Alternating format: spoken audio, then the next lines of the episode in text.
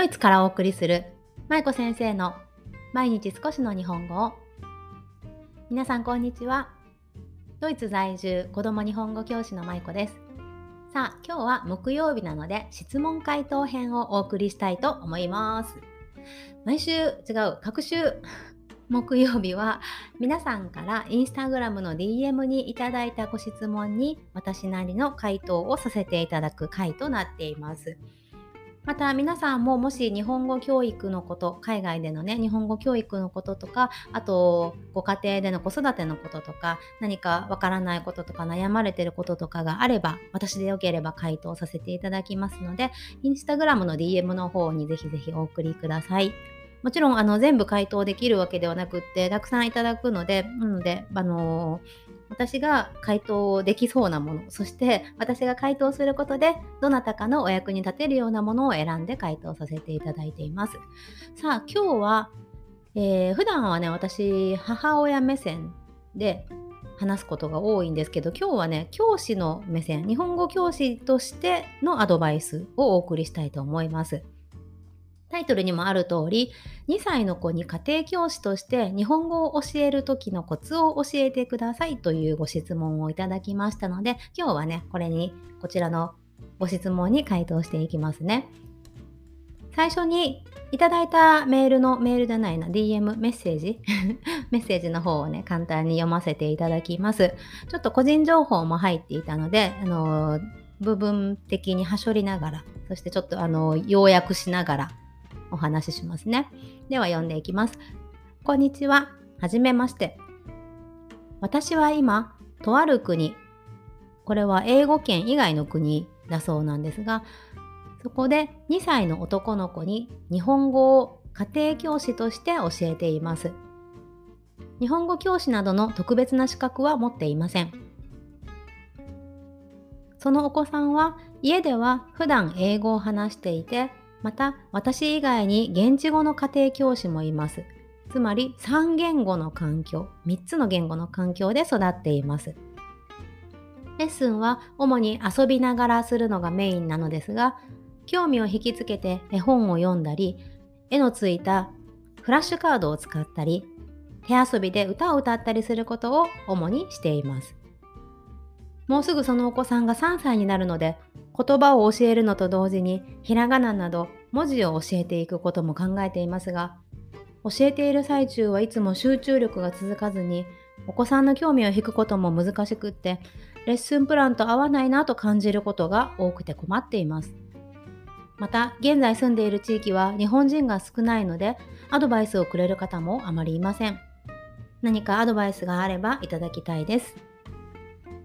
はいというご質問、ご相談でした。質問いただいた方、ありがとうございます。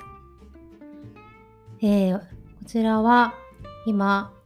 英語圏以外の国に住んでいらっしゃって、2歳の男の子のお子さんに、お子さんの家庭教師をされているということですね。で、日本語教師などの特別な資格は何も持っていないんだけど、まあ、日々試行錯誤しながら教えていらっしゃるということでした。ね、多分いろいろと大変なことが終わりなんだろうなと、このあの本文から思いました。で、まあ、2歳のお子さんということでね、なんで大変かっていうと、やっぱり2歳のお子さんなので、すごくま小さいですよね。そしてこの乳児期まだ幼児期に差し掛かる前の乳児期の頃っていうのは学習っていうような形ではないですよね。まあ、保育の延長のような形で、まあ、楽しみながら教えていくような形になるのかなと思うので教えるのもいろいろと苦労されるだろうなと推測しました。で、まあ、ここからは私のアドバイスということで、私が今まで日本語教師だったり、小学校の先生だったりをしてきた中で、私なりのアドバイスを考えて、今日はお答えさせていただきたいと思います。うん。皆さんだったらどう答えますか？なんかね、こういうのってすごく大事なのって、やっぱり相手、自分がもし相手だったらどう、うん、どうするかなっていうことを考えてみることだと思うんですよ。ちょっと最初から話それてるけど、ね、客観的に見てもし私があの人だったらっていうことを考えることで思考の訓練にもなるしいろいろな立場の人の気持ちになって考えることができるので皆さんも一緒によければ是非考えてみてください。さあそして話を戻して、えーと、もし私だったらどうするかということですが多分ね私だったら、まあ、あのー、今からお話しするような順番でやっていくかなと思います。まず1つ目が親御さんのゴールっていうものを具体的に聞くかなと思います。このメッセージの中ではね親御さんのことはそんなに出てきてなかったですけど多分親御さんは家庭教師を雇って日本語を教えたい家庭教師を雇ってでも日本語とその現地語を教えたいっていうことですよね。ということはやっぱり日本語教育にすごく力を入れていらっしゃるご家庭だと思うんですよね。で、まあ、親御さんが忙しくて家で日本語を教える時間がないからっていうことでもしかしたらあの雇われているのかもしれないですけど、まあ、何か親御さんが目指すゴールが何かあるはずだと思うんですね。例えば日本語で話したり聞いたりする力は最低限身につけてほしいとか日本語の新聞が読めるようになってほしいとか日本語の日本語のじゃない日本の大学に進学してほしいとか多分親御さんなりにね将来をぼんやりとでも考えていらっしゃると思うんですね。なので一番最初はまず親御さんがどこを目指しているのかっていうことをこの質問者の方と一緒にすり合わせをしておくことこれがすごく大事だと思います。親御さんはそんなに高いレベルを求めていないのに質問者の方ばっかりがこう頑張ってあの力を入れてやっていてもズレが生じますし逆に親御さんはもっと高いレベルを求め求めているのに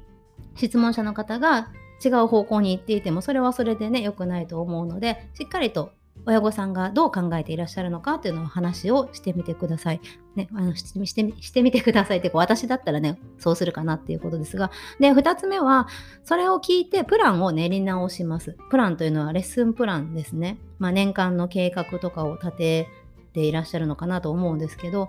そうまずプランを練り直します。親御さんが求めているレベルというか、まあ、どこを目指しているのかっていうのを聞いた上であじゃあこの遊びとかこのアプローチはアプローチだったらちょっと、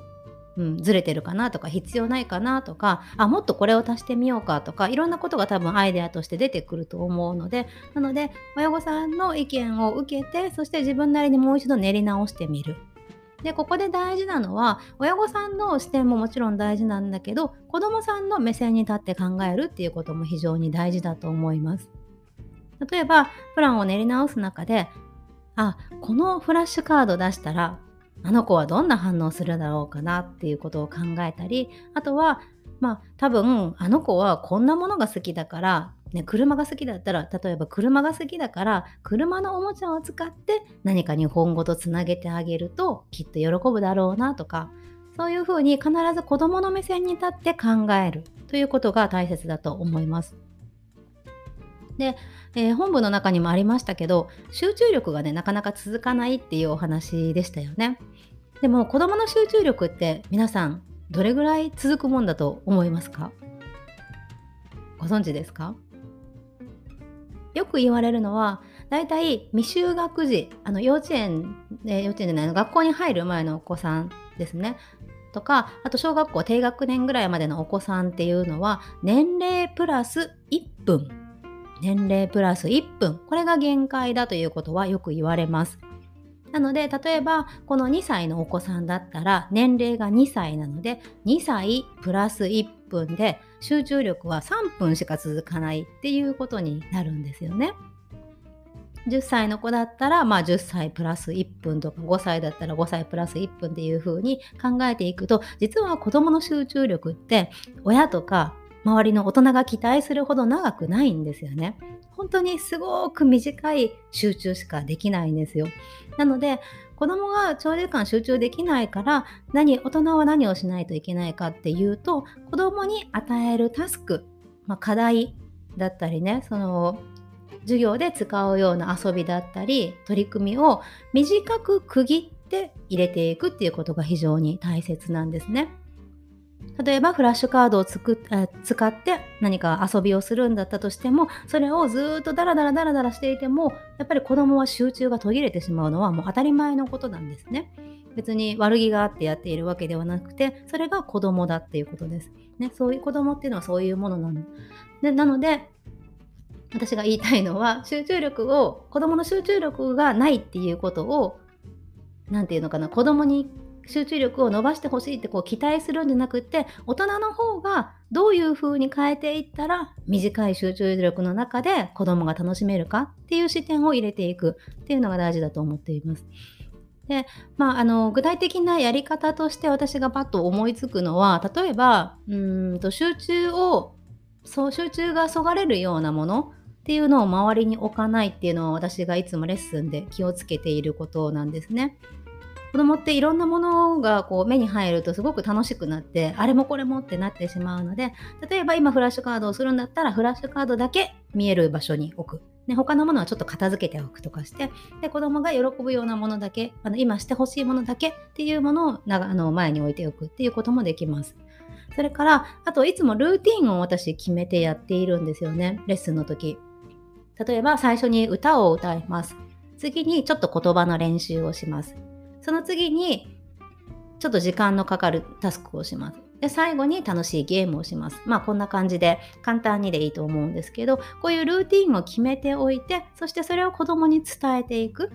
そうすると子供はあそっか先生のレッスンではいつも最初はお歌から始まるんだ。その次は何かうんなんだろう体を動かす遊びが入るな。あ最後にいつも楽しいゲームをするな。こんな風に子供の中で見立てを立てることができるんですよね。こういう順番でするんだっていうようなイメージができるんですよね。そうすると子供も次に何が来るかが分かっているので集中しやすいですし楽しみにもしかしたら待ってくれるかもしれないですよね。なので、まあ、ルーティンを決めてホワイトボードなんかがあれば、まあ、それにこう可視化できるように目で見えるような形でマグネットで貼っていったりしてもいいですし、まあ、プリントに書いてあげてこうチェックを入れていくでもいいと思うんですけど子供にこんなことするんだよって今日はこんな内容でするよっていうのを最初に伝えておいてあげるっていうのも大事かなと思います。はい、でえー、このプランを練り直したらその次に試しにやってみるっていうことを私はします。はい、まず、まあ、自分がこれがいいかなとか親御さんとか、まあ、子供さんのことを考えて新しいプランができたらレッスンでやってみます。でもしこれが合わなければ次にまた違うことを取り入れてみて変えてみる。試行錯誤してあの PDCA を回すってよく言われますけど、ね、合わなかったものはどんどん変えて新しいことをやってみる。ね、でそして失敗から学んでまた次のことを生かしていくっていうことを繰り返していく。そうすることでレッスンの質もどんどん高まっていくんじゃないかなと思います。はい、なのでちょっとさっきあのだらだらと話しちゃったんですが、まあ、順番をもう一度繰り返すと一番最初は親御さんにゴールを具体的に聞くということ。そして2つ目にプランを練り直すということ。大事なのは子どもの目線に立って考えていくっていうことですね。はい、そして3つ目に試しにやってみるっていうこと。そして最後はそれを繰り返して失敗をどんどんなくしていく減らしていくっていうこと。まあ、これを繰り返していくのが私なりのやり方です。はい。わかるかな？なんかすいません。だらだらと喋っちゃったかも。うん、で、まあ、あのー、やっぱり子供とのレッスンで一番大事なのって親御さんとの関係をうまく作っていくことだと私思ってるんですよね。私も日本語教室をさせていただいていて、まあ、オンラインと対面の方で今させていただいているんですがやっぱり親御さんとしっかり意思疎通ができていないともう子供に教える以前の問題になっちゃうんですよね。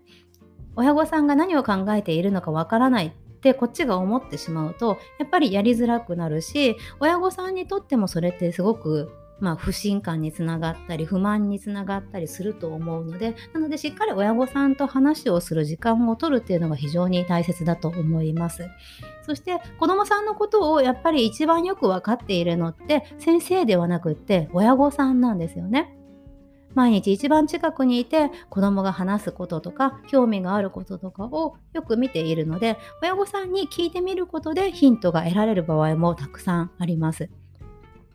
で質問者の方が親御さんの期待に応えたいとか、まあ、その今教えていらっしゃるお子さんにねあのもっと日本語力をこう高めてほしい、うん、上げていきたいっていうふうに思われてるのがすごく伝わってくるんですよね。なのでいろいろと試行錯誤しながらしっかりと親御さんと話をしながら進めていくっていうのが大切です。はい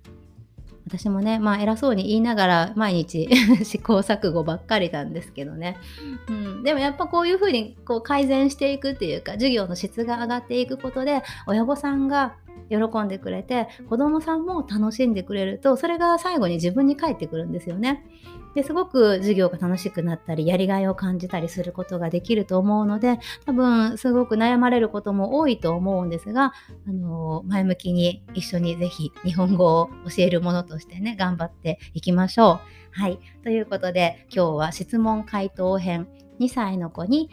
えー、家庭教師として日本語を教える時のコツはというタイトルでお送りさせていただきました。また何かあの追加で質問あればぜひあの質問者さん私に送ってください。私でよければ回答させていただきます。はい。では今日、えー、日本語の教え方の方で、まあ、先生目線でのお話にはなったんですが、まあ、聞いてくださっていた方にとっても何か参考になる部分があれば嬉しいです。では今日も最後までお聴きいただきありがとうございました。舞子先生の毎日少しの日本語を引き続き一緒に頑張っていきましょう。ほなまたね。